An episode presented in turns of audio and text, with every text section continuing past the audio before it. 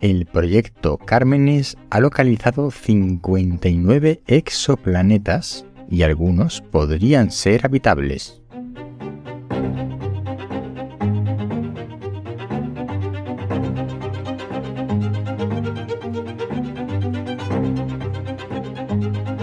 Hoy en el décimo hombre, los exoplanetas habitables, el futuro de la humanidad.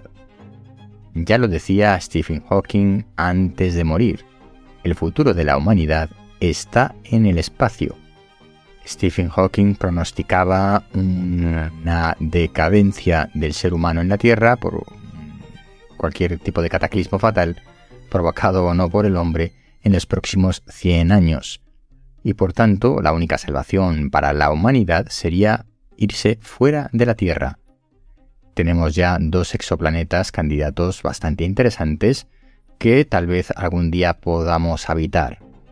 El más cercano está entre 4 y 5 años luz de distancia de la Tierra, todavía es demasiado para plantearnos un viaje hasta allí, pero bueno, y el segundo está a 11 años luz de la Tierra.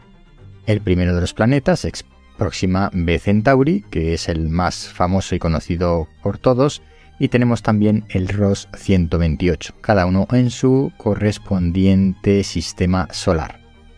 Estamos hablando de estrellas rojas enanas, que son las que ahora nos permiten, por los sistemas de detección, detectar los planetas que tienen asociados estas estrellas. Recordemos que la detección de planetas, de estos exoplanetas, es decir, los planetas fuera de nuestro sistema solar, se detectan de una manera indirecta, es decir, no vemos directamente esos planetas, sino que analizando la luz y de distintos espectros que nos llega, podemos ver la interferencia que puede existir en las órbitas de las estrellas em, y otras técnicas astronómicas bastante complejas, se puede interferir y se puede inferir, perdón, que existe un planeta que está por ahí. Bien, pues mediante unos u otros sistemas de detección, el caso es que tenemos esos dos planetas detectados candidatos.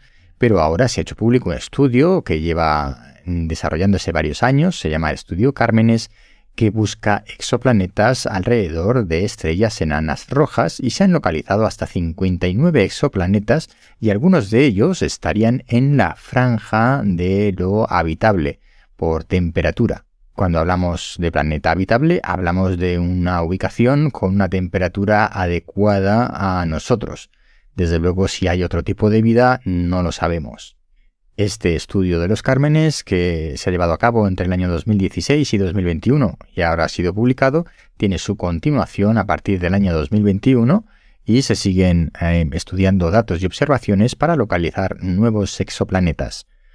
Como dijo Stephen Hawking, nuestro futuro, el futuro de la humanidad, está en el espacio bien porque nos vaya muy bien aquí la Tierra y seamos capaces de vivir de manera sostenible y entonces tengamos un crecimiento tal que la Tierra va a ser incapaz de cualquier manera de sostenernos a todos, que ya somos 8 mm, mil millones de personas, bien porque nos la carguemos completamente, mm, tampoco va a ser capaz de sostenernos. Así que cualquiera de las maneras tendremos que salir al espacio para sobrevivir.